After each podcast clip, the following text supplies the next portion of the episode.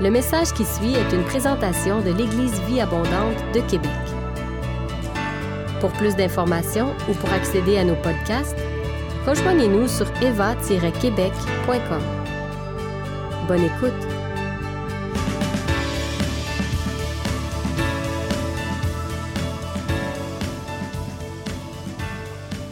C'est pas pour vous, mais j'ai plus de temps pour réfléchir ces temps-ci.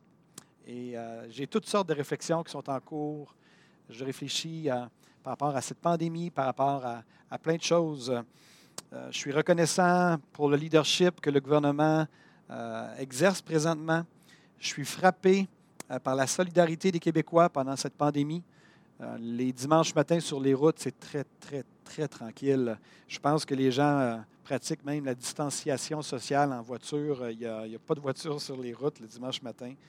Et, euh, mais je suis frappé de la solidarité des Québécois. Je me questionne aussi, euh, je réfléchis sur euh, si cette situation pousse ou non mon peuple québécois à revisiter ses convictions sur le sens de la vie, de la mort, de l'après-vie. Je me pose la question si les Québécois se questionnent pendant cette période de pandémie. Je me questionne à savoir si cette situation contribue à ouvrir le cœur des Québécois aux choses spirituelles. C'est une question que je me pose et c'est un sujet de prière présentement devant le Seigneur aussi. Je me questionne à savoir si cette pandémie aura un impact sur le style de vie des chrétiens, des enfants de Dieu, des priorités des membres de la famille Eva que vous êtes. Est-ce que vous allez revenir après cette pandémie et que vous allez être pareil comme quand vous êtes, euh, avant la pandémie? Allez-vous être différent après? Et si oui, qu'est-ce qui va avoir changé? Est-ce qu'on va se précipiter et retourner dans notre style de vie qu'on avait avant la pandémie? Est-ce qu'on attend juste que les, mesures soient enlevées, les mesures de confinement, pour qu'on puisse retourner à notre style de vie? Ou est-ce que c'est un moment pour réfléchir sur nos priorités, sur notre style de vie euh, et euh, ce à quoi nous donnons notre temps, notre argent, notre attention? C'est certaines des réflexions qui sont dans mon esprit que je me pose. Je suis à ré- réévaluer ma propre vie, mes propres priorités en tant qu'enfant de Dieu. Et je crois que c'est un contexte idéal alors que 4 milliards de personnes sont confinées à la maison présentement. J'ai bien dit 4 milliards. On évalue à 4 milliards maintenant le nombre de personnes qui sont confinées. C'est un bon moment pour réfléchir. C'est comme si on avait pesé sur un, un gigantesque bouton pause et que c'était le temps de faire certaines réflexions. Donc, après le confinement, est-ce que ça va être un retour à la normale ou à une nouvelle normale? Et je ne parle pas nécessairement dans la société, mais je parle de nos vies à nous en tant qu'enfants de Dieu. Ça va dépendre du fruit de notre réflexion pendant cette pandémie. Mais je prie que des choses changent, qu'on puisse en profiter pour apporter des changements et de dire, lorsque je vais revenir après cette pandémie-là, je veux qu'il y ait des choses qui aient changé. Et je vais avoir des propositions à vous faire dans le cadre de mon message ce matin. Saviez-vous que l'apôtre Paul, notre fameux apôtre Paul qu'on affectionne, a connu aussi le confinement? Pendant deux ans, il a été confiné dans une résidence sous surveillance à Rome. Il était emprisonné, en fait. Et selon la justice romaine, normalement, l'apôtre Paul devait être enchaîné à un soldat romain à 24 heures sur 24 à Rome pendant ces deux années-là. Et c'est quand même une situation particulière d'imaginer l'apôtre Paul qui est dans une résidence surveillée dans le prétoire et qu'il est enchaîné à un soldat romain. Quelle occasion d'évangélisation. Imaginez-vous être enchaîné, être un soldat romain et être enchaîné à l'apôtre Paul. C'est quand même toute une pensée. Et euh, j'imagine, et d'ailleurs, l'apôtre Paul lui-même va le dire euh, dans une de ses épîtres, on va le lire ensemble dans quelques instants, que les, les soldats en ont entendu parler du Seigneur. Ça a été vraiment une occasion où tout le monde a entendu parler du Seigneur parce qu'ils étaient probablement enchaînés à tour à tour, les soldats, à l'apôtre Paul. Mais pendant son confinement à Rome, enchaîné assurément euh, après un soldat qui n'était pas loin, Paul a écrit plusieurs de ses lettres en confinement, lorsqu'il était confiné à Rome. Il a écrit entre autres la lettre aux Éphésiens, euh, la lettre aux Colossiens, 2 Timothée, Philémon, et aussi l'épître aux Philippiens, duquel on va lire ce matin. Donc un jour, Paul s'est assis dans sa résidence surveillée, le soldat pas trop loin de lui, et il a commencé à écrire une lettre à ses frères et sœurs qui habitaient à Philippe. Et il a commencé sa, lettre comme suit. À tous les saints en Jésus-Christ qui sont à Philippe, aux évêques et aux diacres, Que la grâce et la paix vous soient données de la part de, la, de la part de Dieu notre Père et du Seigneur Jésus-Christ. Et j'aimerais vous dire ce matin, à tous les saints de l'Éva et de la vieille capitale, et même les gens qui nous regardent peut-être de la France présentement, que la grâce et la paix vous soient données de la part de Dieu notre Père et du Seigneur Jésus-Christ. L'apôtre Paul continue sa lettre et dit, Je rends grâce à mon Dieu de tout le souvenir que je garde de vous, ne cessant dans toutes mes prières pour vous tous de manifester ma joie au sujet de la part que vous prenez à l'Évangile. Donc l'apôtre Paul se réjouissait du fait que les Philippiens étaient des gens qui étaient engagés dans leur foi, non seulement au niveau personnel, mais aussi au niveau de la propagation de l'Évangile. Depuis le premier jour jusqu'à maintenant, vous avez été engagés, vous prenez part à l'Évangile.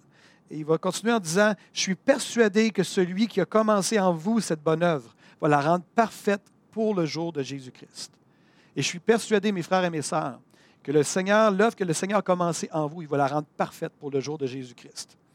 Mais comme disait un, frère de l'Éva qui est maintenant avec le Seigneur, Claude Dubé, il disait, c'est une combinaison de l'action divine et de l'action humaine. Dieu est fidèle, Dieu va demeurer fidèle, Dieu fait son œuvre en nous, mais encore faut-il que nous ramions dans le même sens que lui aussi.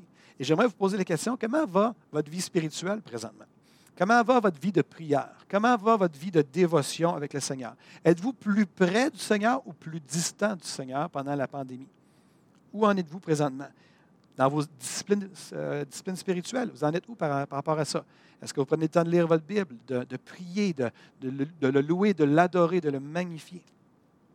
Est-ce qu'on profite vraiment de ce temps-là pour se rapprocher du Seigneur? J'espère que la réponse est oui, que vous preniez ce temps-là vraiment pour vous approcher du Seigneur et de ne pas euh, nécessairement euh, simplement peser sur le bouton pause au niveau de votre spiritualité, à part le dimanche. J'espère vraiment que vous. Dans sa... Donc, l'apôtre Paul écrivait aux Philippiens, il poursuit sa lettre, toujours dans sa surveillance, dans sa résidence surveillée à Rome, avec le, sûrement le soldat de chaque côté. Il, il écrit en disant ceci Dieu m'est témoin. Dieu m'est témoin que je vous chéris tous avec la tendresse de Jésus-Christ. J'aimerais vous dire, frères et sœurs, que je vous chéris avec la tendresse de Jésus-Christ. Et j'ai vraiment hâte de vous revoir. Je suis un terrien. Les terriens à, l'Éva sont reconnus comme étant des gens.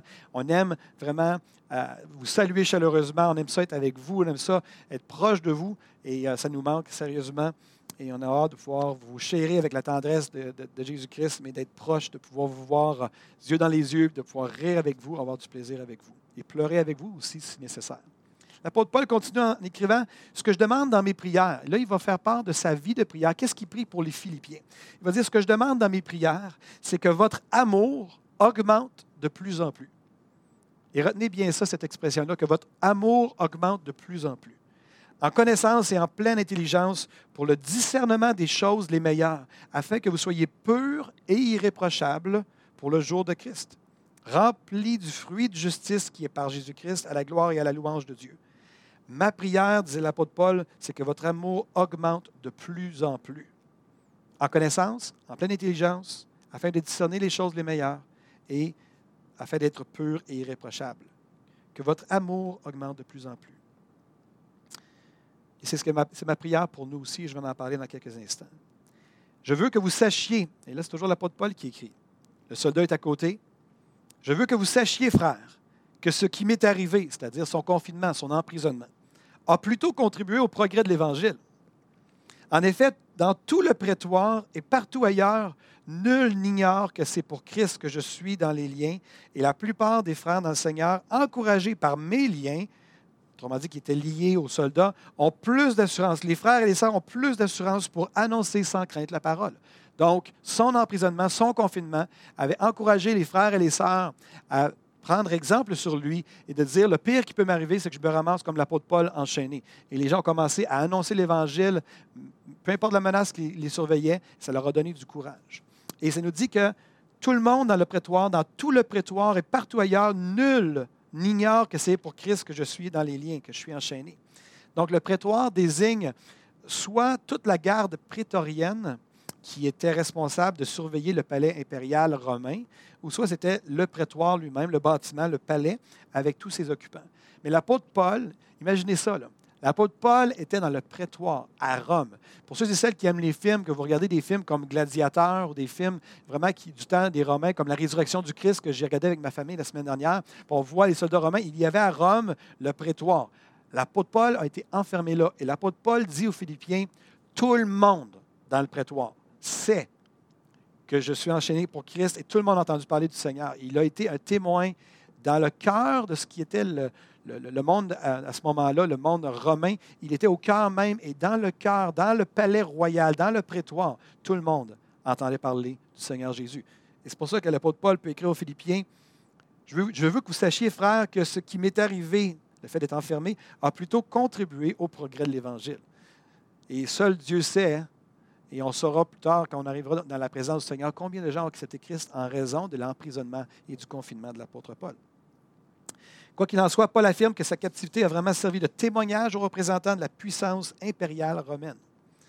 Et ma prière est que cette pandémie qu'on vit présentement soit enrayée, bien entendu, mais qu'elle puisse aussi au passage contribuer au progrès de l'Évangile. J'aimerais vraiment que le, et je prie que le Seigneur puisse utiliser cette pandémie d'une manière ou d'une autre pour amener le salut dans le peuple québécois et partout à travers la planète. Je crois que cette pandémie remet en question l'ensemble de nos priorités en tant que peuple. Ça nous incite à réfléchir.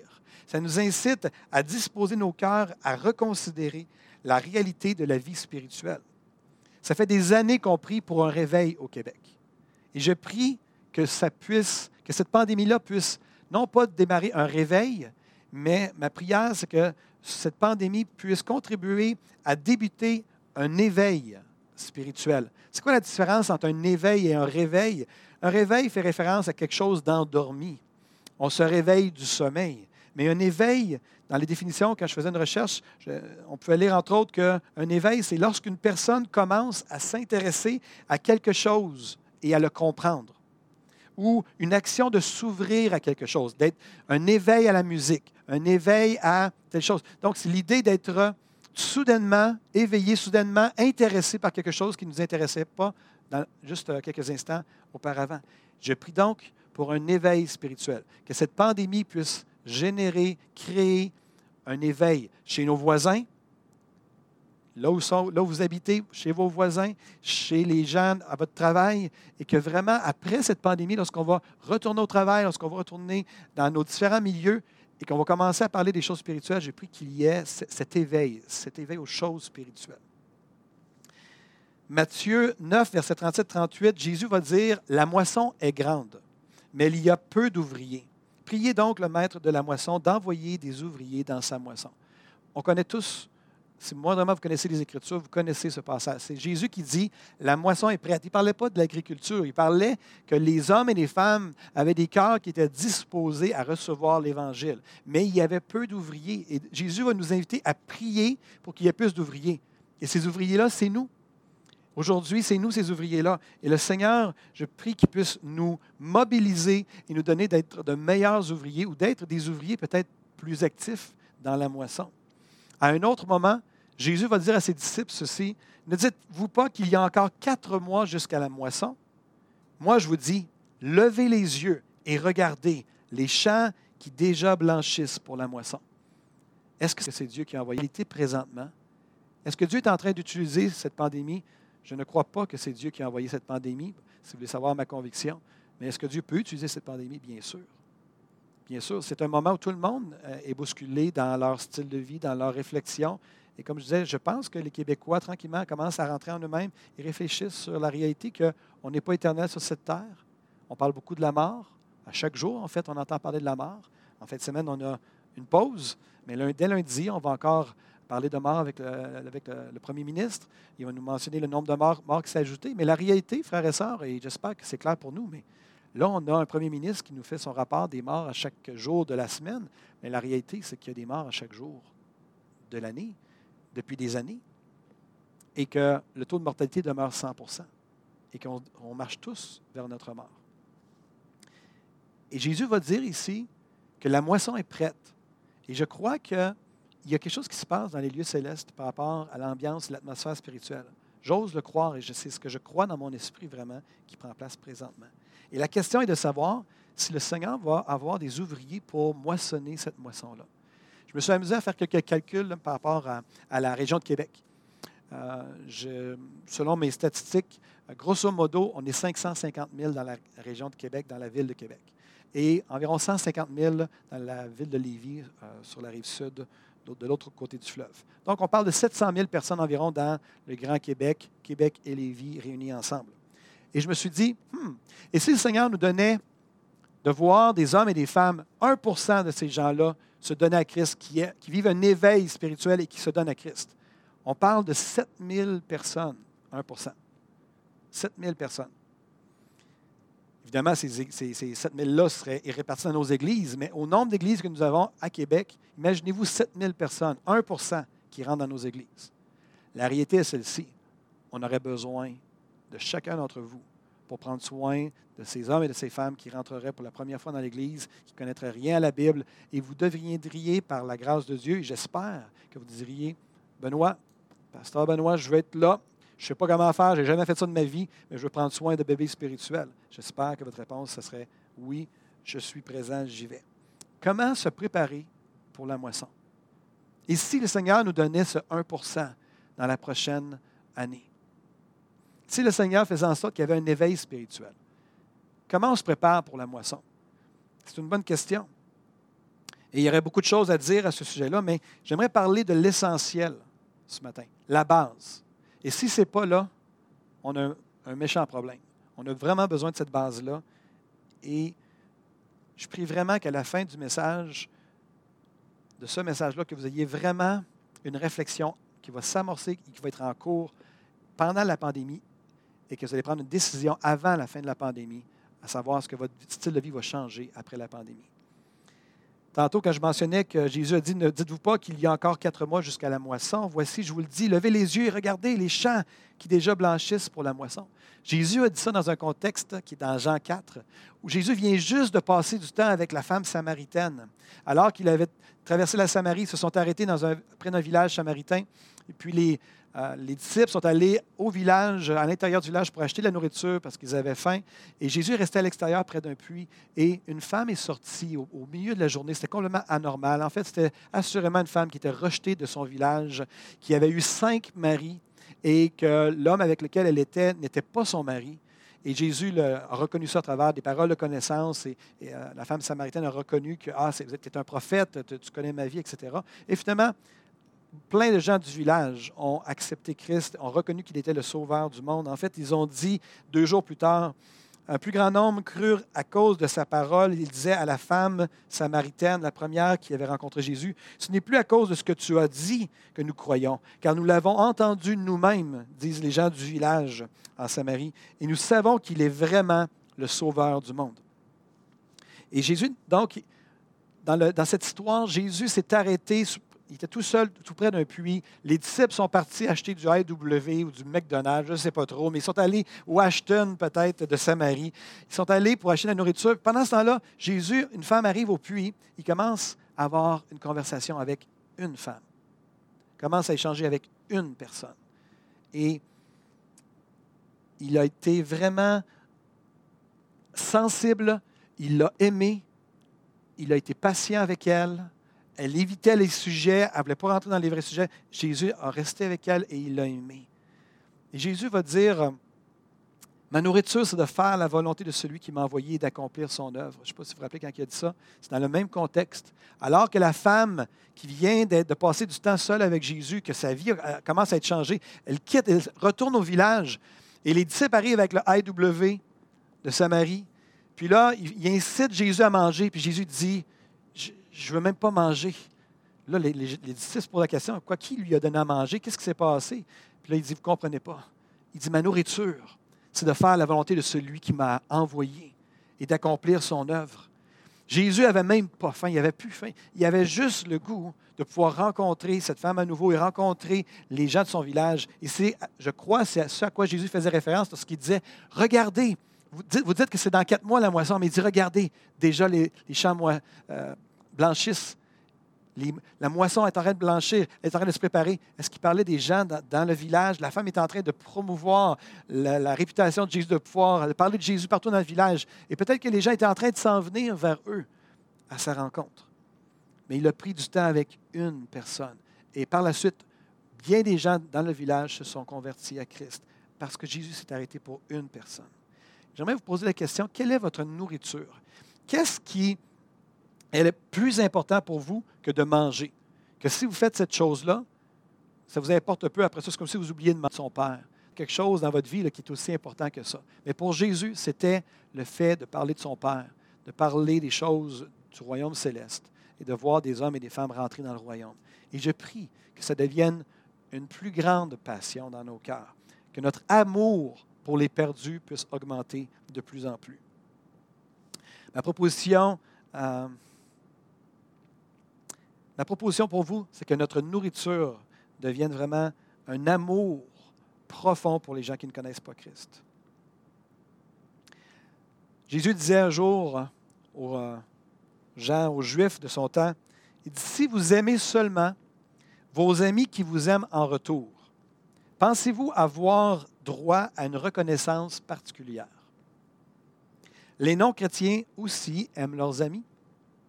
Et si vous faites seulement du bien à ceux qui vous en font, pourquoi vous attendriez-vous à être félicités? Ceux qui ne sont pas chrétiens agissent suivant les mêmes principes. Jésus est en train de dire que les gens qui sont connectés à Dieu, les gens qui sont connectés à Jésus, les gens qui sont des disciples de Jésus, ne sont pas censés aimer seulement ceux qui sont aimables. Ils sont appelés à aimer tous ceux et celles que Dieu place sur leur chemin. On est tous appelés à aimer. Pas juste les aimables, mais à aimer ceux qui sont même moins aimables. En fait, le spectre, pour les chrétiens, on est appelé à aimer du plus adorable au plus détestable. On est même appelé à aimer nos ennemis. On est tous appelés au ministère à temps plein, frères et sœurs. Et je crois que le premier appel que nous avons en tant que sacrificateurs, c'est d'aimer Dieu, mais également d'aimer notre prochain, qu'il soit chrétien ou non, que ce soit notre voisin, que ce soit l'inconnu qu'on rencontre à, l'épicerie. Et je pense, alors que je, pensais à mon message, je priais par rapport à mon message depuis hier pour aujourd'hui, je ne sais pas pour vous, pour ceux et celles qui ont peut-être été dans certains commerces dernièrement, et euh, je ne sais pas à quel point vous avez, comment vous avez vécu la chose, mais j'ai trouvé ça pénible de voir des gens nous regarder de, travers, de, vraiment se garder très, très loin. Euh, quasiment s'ils frôlent les allées dans l'épicerie et tout ça. Puis je me dis, j'espère que les gens ne resteront pas marqués de ça. Mais si les gens restent marqués, les gens vont avoir d'autant plus besoin d'être aimés. Parce que le fait d'aimer, c'est essentiel à la vie. Et la distance, malheureusement, euh, ça va contribuer à l'isolement social. J'espère que ça ne restera pas par la suite. Notre ministère à nous, frères et sœurs, c'est d'aimer. Et pas aimer seulement les aimables, les gens aimables, mais les gens aussi qui sont moins aimables. Au temps de l'Israël biblique, le souverain sacrificateur, c'était le chef des sacrificateurs, il était préoccupé par son équipe de sacrificateurs et par le peuple. Mais le sacrificateur, le simple sacrificateur, pour sa part, était préoccupé et affairé à prendre soin des individus. Et je crois que c'est notre appel à nous, qu'on est appelé à arrêter de fantasmer sur les multitudes qui viennent à Jésus et de commencer à répondre à l'appel que nous avons d'aimer chaque individu que Dieu place sur notre chemin, qu'il soit connu ou inconnu, qu'il soit aimable ou détestable, adorable ou détestable, peu importe, mais d'aimer les gens et qu'on soit reconnu pour l'amour que nous avons pour les gens, même lorsqu'on nous fait du tort. Quelqu'un a déjà dit, si vous arrêtez pour une personne, pour une personne. Si vous arrêtez pour une seule personne, alors Dieu pourvoira pour la personne pour laquelle vous vous arrêtez. Vous arrêtez. Et je prie qu'il en soit ainsi.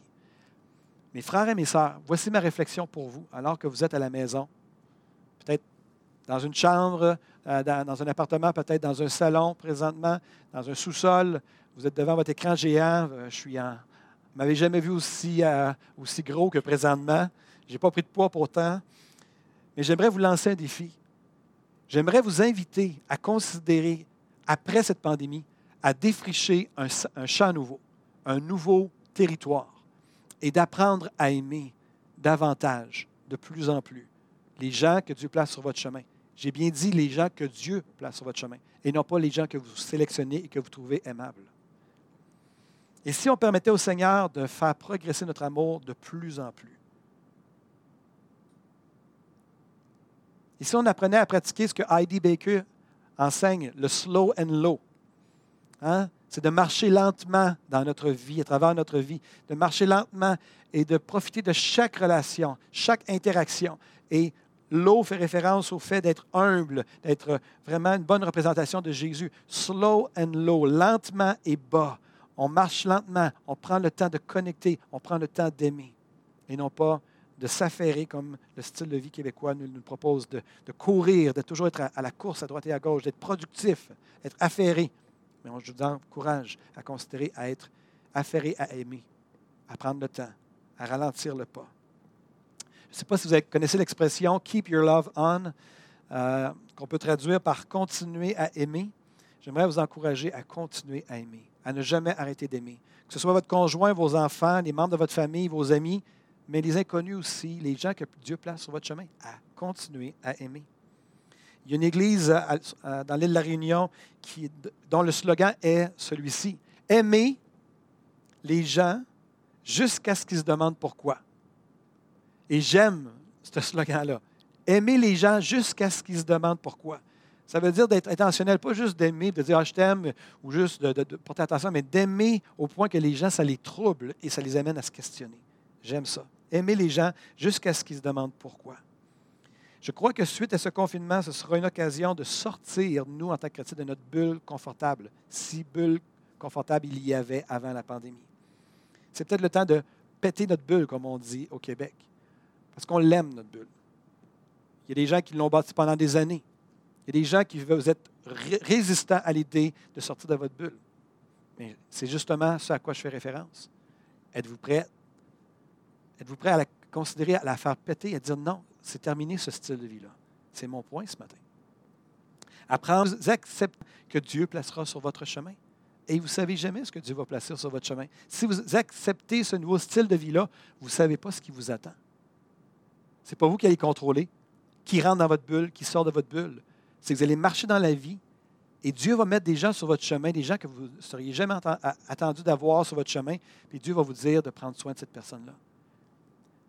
Alors que je marche là-dessus, que je suis loin d'être parfait, mais que je marche et que c'est une de mes prières. D'ailleurs, si vous allez sur le site Internet de l'EVA, vous allez voir dans notre équipe, je pense que ça a changé un petit peu dernièrement, mais si vous allez voir, il y avait une description sous mon, sous mon, mon image dans notre équipe, puis ça disait que je, je m'appliquais à apprendre à aimer comme le Seigneur euh, aimait, puis j'avais encore beaucoup de travail à faire.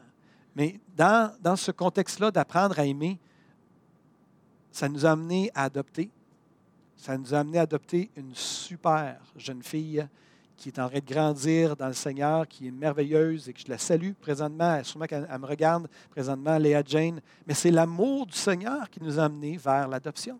L'amour du Seigneur, à l'occasion, nous a amenés à accueillir des gens à la maison. L'amour du Seigneur a fait en sorte qu'à un moment donné, le Seigneur nous a dit, tu prends ton chéquier, tu sors ton, ton chéquier, tu commences à écrire euh, un montant et tu donnes ça à un frère, à une soeur, à telle personne. Quand je parle d'aimer, je, parle de quelque chose de concret ici. Je ne parle pas de quelque chose, je ne parle pas d'émotion nécessairement. C'est facile d'aimer les gens pour qui on a des émotions positives. C'est une autre chose, par contre, d'aimer des gens qu'on ne connaît même pas parce que le Seigneur a déposé de l'amour dans notre cœur pour les gens et on fait du bien partout où on, va. Apprendre à aimer les gens jusqu'à ce qu'ils se demandent pourquoi.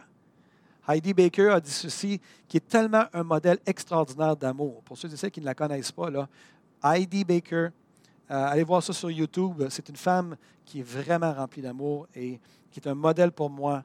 Je l'ai rencontrée en personne, on a eu l'occasion de la rencontrer, puis elle dégage des tonnes d'amour. Et quand elle parle d'amour, on a toutes les raisons au monde d'écouter notre sœur, parce que je pense qu'elle a quelques gallons de plus que nous, qu'elle a quelques degrés de plus que nous dans ce domaine-là. On n'a pas besoin, Heidi Baker disait, on n'a pas besoin de faire des choses grandioses. On a juste besoin de faire des petites choses avec beaucoup d'amour. Et j'aime ça, de revenir à la base, de faire des petites choses, mais avec beaucoup d'amour. Un de mes versets préférés dans la Bible est Ésaïe 58, verset 11. L'Éternel sera toujours ton guide. Il rassasira ton âme dans les lieux arides. Il redonnera de la vigueur à tes membres. Tu seras comme un jardin arrosé, comme une source d'eau qui ne tarit point. Et je crois que c'est ce que Dieu veut que nous soyons, des jardins arrosés et des sources d'eau qui ne se tarissent pas. Mais tout ça, c'est pour les autres. Un jardin ne porte pas du fruit pour lui-même. Un jardin arrosé ne porte pas du fruit pour lui-même. Il ne mange pas ses propres fruits. C'est pour les autres. Une source, d'eau est là qui ne tarit pas. Oui, on en bénéficie, mais c'est pour les autres aussi. Et le verset dit que c'est dans les lieux arides. Et je pense que de plus en plus, euh, je pense que c'est la réalité que les gens, vivent, les gens autour de nous vivent dans des lieux, beaucoup plus dans des lieux arides qu'on pense. Et on prend pour acquis notre style de vie, notre paix, notre joie, notre bonheur. Et on pense que tous les gens qui nous donnent une façade, un, masque de bonheur, mais qui n'ont pas le bonheur derrière le masque, nous, on a ce bonheur-là. Mais il faut, la seule façon que ces gens accèdent à ce bonheur-là, c'est qu'on accepte, nous, de sortir de notre bulle et de dire, je veux apprendre à aimer. Je veux apprendre à m'arrêter pour la personne, les personnes que Dieu met sur mon chemin.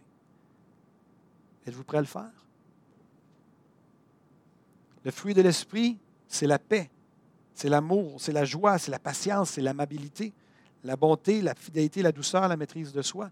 Ça, c'est le fruit de l'esprit. Mais le Seigneur nous donne ça afin qu'on puisse le transmettre, qu'on puisse en faire bénéficier les autres. Oui, c'est pour nous, oui, c'est pour nos couples, mais c'est plus que ça. Donc, alors que je me dirige vers ma conclusion ce matin, je crois que suite à ce confinement, ce sera le temps d'apprendre à aimer les gens que Dieu place sur notre chemin. Ce sera un temps pour apprendre à les aimer jusqu'à ce qu'ils se demandent pourquoi. Je les répète, je ne me, laisserai pas, euh, je me lasserai pas de vous le répéter, frères et sœurs. Et je vais le dire dans les prochaines années, jusqu'au point qu'à un moment donné, c'est vous qui allez le dire aux autres. Le Seigneur Jésus n'est pas seulement un sauveur à adorer, c'est un Seigneur à imiter. On n'est pas appelé seulement à adorer le Seigneur, bien que c'est une chose qui est importante dans notre vie chrétienne, comme on l'a fait tantôt avec notre sœur Nancy et avec Marika. Mais on n'est pas seulement appelé à adorer le Seigneur, on est appelé à ouvrir la parole dans les évangiles et de dire, je veux être comme Jésus. Je veux imiter Jésus. Je veux être comme lui. Et s'il y a une chose qu'on est appelé à imiter chez Jésus, c'est son amour. Et il s'arrêtait pour les individus. Il aimait les individus, pas juste sa, clique de disciples. Il aimait même les gens à l'extérieur de ça, des gens qu'il rencontrait pour la première fois. Et les gens étaient marqués par son amour. Que l'amour, que notre amour puisse augmenter de plus en plus. Et tout le monde dit Amen. À ceci, tous connaîtront que vous êtes mes disciples si vous avez de l'amour les uns pour les autres. Oui, entre frères et sœurs, mais je crois aussi que le Seigneur avait cette pensée en arrière-plan, d'un amour aussi pour les gens qui ont tellement besoin d'être aimés, qui ont tellement besoin d'une famille, qui ont tellement besoin d'une personne qui va venir à ses côtés et qui va venir avec un amour gratuit, sans ficelle, sans ficelle, jusqu'à ce qu'ils se demandent pourquoi. D'aimer tout simplement. Keep your love on. Gardez, continuez à aimer. Gardez votre amour à on. N'arrêtez pas, même quand les gens sont désagréables. Pour ceux et celles qui ont reçu la lettre de nouvelles cette semaine, vous avez vu qu'il y a un témoignage de Stéphanie Dauphin qui parlait justement qu'elle a vécu dans son contexte de travail une situation désagréable où quelqu'un était désagréable. Mais même dans ces contextes d'emploi où les gens sont désagréables, les gens sont injustes, c'est une occasion de garder notre somme, les représentants, de continuer à aimer. Peu importe ce qui se passe, on aime parce que nous sommes les représentants du Seigneur. Aimer les gens jusqu'à ce qu'ils se demandent pourquoi. Peut-être un nouveau slogan qu'on pourrait avoir, ce serait Apprenez à aimer les gens jusqu'à ce qu'ils se demandent pourquoi. Parce que c'est un apprentissage. Ce n'est pas naturel. Comme disait Jésus, c'est facile d'aimer ceux qui nous aiment. Big deal. Si facile. Ma femme m'aime, ma femme m'aime de façon extraordinaire. C'est facile d'aimer ma femme. Mais d'aimer le troisième voisin que je ne connais pas, ah, c'est différent tout d'un coup. Ça, ça, prend une décision de ma part de dire, OK, je vais connecter quand je sors de la maison, puis que je le vois, je vais m'arrêter pour parler et juste entamer une conversation. Et qui sait jusqu'où ça va nous mener? Mais il faut prendre la décision, et particulièrement avec la pandémie. J'espère, comme j'ai dit, je le redis, j'espère que ça ne, ça ne grossira pas la bulle des gens. Et si jamais ça faisait ça, ce que la bulle des gens va grossir, ça va grossir l'isolement, ça va faire que l'isolement psychologique, l'isolement émotif va grossir également et les gens vont souffrir encore plus.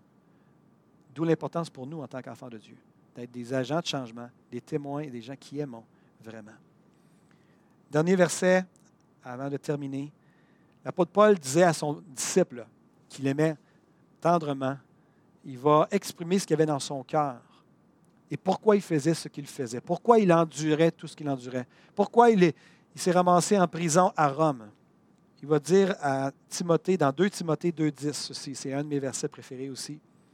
C'est pourquoi, dit l'apôtre Paul, je supporte tout à cause des élus, afin que les élus aussi obtiennent le salut qui est en Jésus-Christ avec la gloire éternelle. L'apôtre Paul dit, je suis prêt à tout supporter afin que ceux qui sont appelés à recevoir le salut le reçoivent. Je suis prêt à péter ma bulle, je suis prêt à me faire lapider, je suis prêt à me faire emprisonner, je suis prêt à voyager, à, braver les tempêtes sur les mers, je suis prêt à aller n'importe où sur la Terre, sur la planète Terre, pour que des gens puissent connaître ce que moi je connais. Jésus. Connaître le salut en Jésus-Christ. En d'autres mots, l'apôtre Paul, il l'avait pété solide, sa bulle. Il n'y en avait plus de bulle il l'avait sacrifié. Il avait pris sa bulle sociale et il l'avait mis entre les mains du Seigneur. Et c'est ce que je vous invite à faire ce matin. Je vous invite à considérer de donner votre bulle au Seigneur. Jusqu'où êtes-vous prêt à aimer? On n'a pas besoin de faire des grandes choses, mais des petites choses avec beaucoup d'amour. Il y a un chant, un vieux chant de la région de Québec qui dit ceci. Aimons, bénissons, louons, adorons. Dieu a fait de nous des instruments de paix en toute occasion, sans hésitation. Que nos vies soient devant lui un doux parfum. Est-ce qu'on peut le chanter encore une fois ensemble? Puis après ça, on va prier.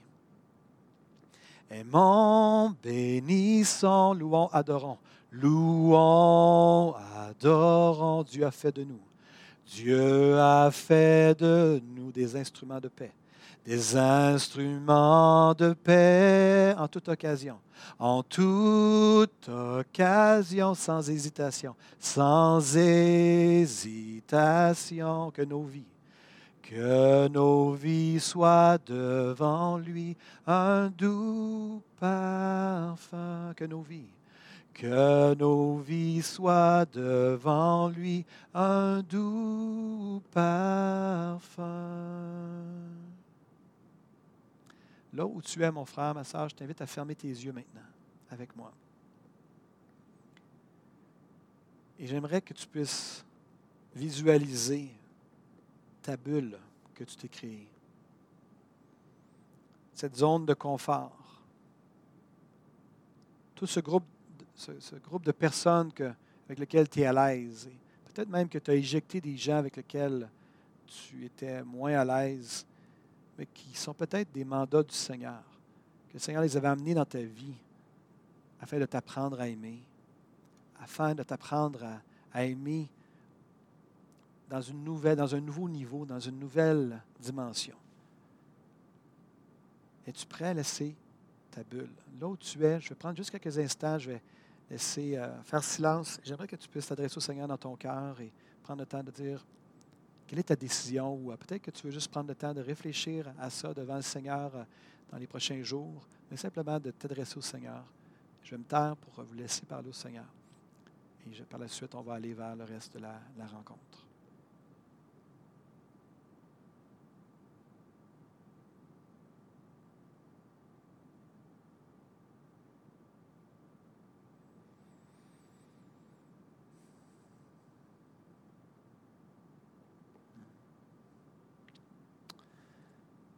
Seigneur, apprends-nous à aimer. J'oserais même demander, apprends-nous à aimer vraiment. Toi-même, Jésus, tu disais que si on aime juste ceux qui nous aiment, il n'y a rien d'extraordinaire là-dedans. Apprends-nous à aimer selon toi, comme tu as aimé. Alors que tu étais sur cette croix, Jésus, qu'on t'avait flagellé, qu'on s'était moqué de toi, on t'avait arraché la barbe, on t'avait fait tellement de mal. Et alors tu étais que les clous étaient dans tes mains et dans tes pieds, tu aimais encore. Jésus, tu n'es pas seulement un sauveur à adorer, mais tu es un Seigneur à imiter. Apprends-moi à aimer. Merci Seigneur pour ta présence. Je ne sais pas si vous sentez la présence du Seigneur là, présentement. Je sens la présence du Seigneur. Apprends-nous à aimer. Que ce soit notre marque distinctive. Qu'on puisse sortir de la pandémie avec un, nouveau mandat d'aimer tous ceux et celles que tu as placés sur notre chemin. Et que ça devienne notre, notre nourriture, une aventure avec toi.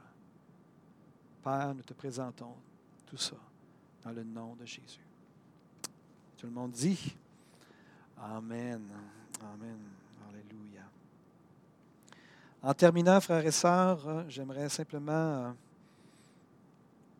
en fait, avant d'aller vers les annonces, j'aimerais ça prier euh, pour, pour des frères et sœurs, si vous le voulez bien.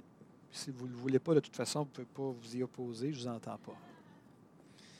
J'aimerais prendre euh, le temps euh, maintenant de prier pour nos travailleurs à risque. On avait demandé, est-ce qu'il y a des gens qui sont à risque à l'Église du Abondante dans notre famille, à savoir euh, qui sont plus au front et qui sont confrontés à la réalité du COVID-19 et tout. Puis on a eu plusieurs personnes qui nous ont écrit. En fait, j'en ai ici une dizaine de personnes qui nous ont écrit. Et si jamais, alors que vous m'entendez ce matin, vous réalisez que hey, mais moi, je suis préposé aux bénéficiaires ou je suis infirmière, je ne savais pas qu'il y avait cette liste-là, on a mis en place une liste des euh, travailleurs à risque afin de vous, pouvoir vous supporter dans la prière.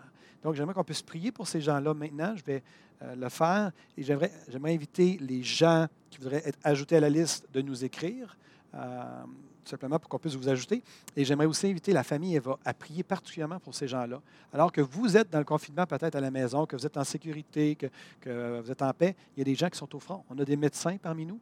Euh, on a des, gens qui sont des préposés aux bénéficiaires, des gens qui sont dans les, prisons, etc.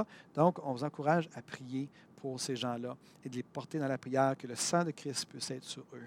Donc, Seigneur, on bénit euh, notre frère Louis, Seigneur, et notre frère André, notre frère Marc-Antoine, notre soeur Nancy, Jean-François, Stéphanie, Michel, Dominique, Mariam et Glenn. Seigneur, nous les portons devant ton trône et nous prions pour ta protection sur eux.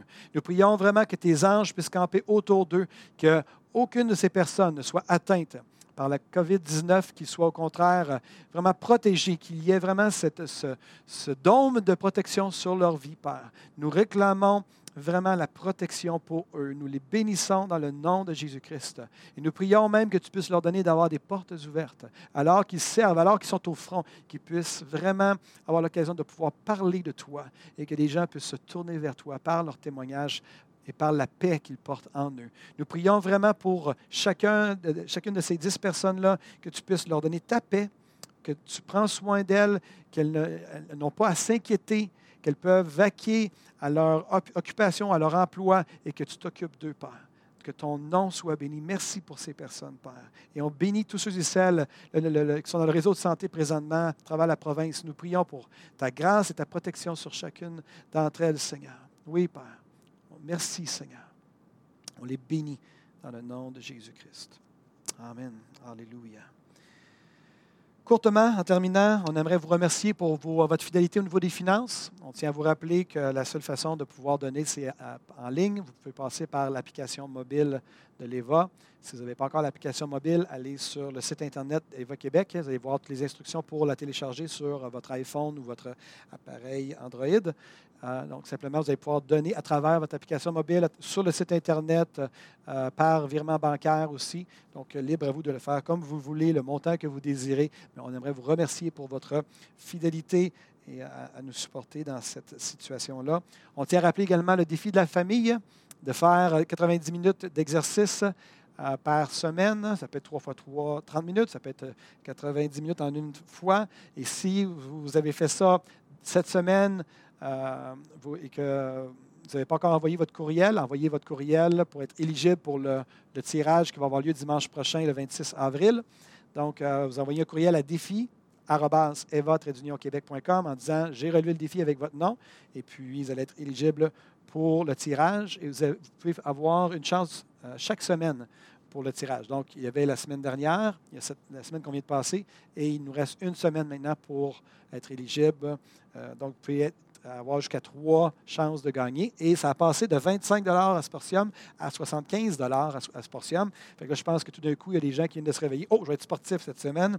Il y a une différence entre 25 et 75 Et c'est un don qui nous a été fait pour augmenter le prix euh, par rapport à tout ça. Est-ce que j'ai terminé mes annonces? Je pense que oui. Je vous invite à aller lire euh, le témoignage de Stéphanie Dauphin si vous ne l'avez pas lu. Euh, et on en espace. Vous avez des témoignages aussi à nous à partager à la famille Eva. Merci de nous les faire parvenir à témoignages.evaquebec.com. Et on va pouvoir les poster aussi puis les communiquer à l'ensemble de la famille Eva. Donc, sur ce, que le Seigneur vous garde et vous bénisse. On va vous envoyer cette semaine une vidéo euh, optionnelle pour prendre la communion, si vous le désirez. Ce matin, j'étais seul avec le Seigneur dans mon salon et j'ai pris la communion avec le Seigneur. Et euh, je le prends plus, plus régulièrement que jamais. Et c'est un temps pour moi vraiment d'intimité avec lui. Je vous invite à faire la même chose. On va vous envoyer une nouvelle vidéo avec Pasteur Michel euh, qui va vous être envoyé en début de semaine. Donc, que le Seigneur vous garde et vous bénisse. Et on se voit dimanche prochain, du moins ça va être euh, d'autres gens qui vont être ici dimanche prochain, mais c'est ça que le Seigneur vous garde et vous bénisse. Plaisir. Bye bye. Si vous avez aimé ce message, nous vous invitons à vous joindre à nous lors de nos rencontres du dimanche matin. Vous trouverez l'horaire et l'emplacement de nos réunions sur notre site internet eva-québec.com. N'hésitez pas à communiquer avec nous et que Dieu vous bénisse.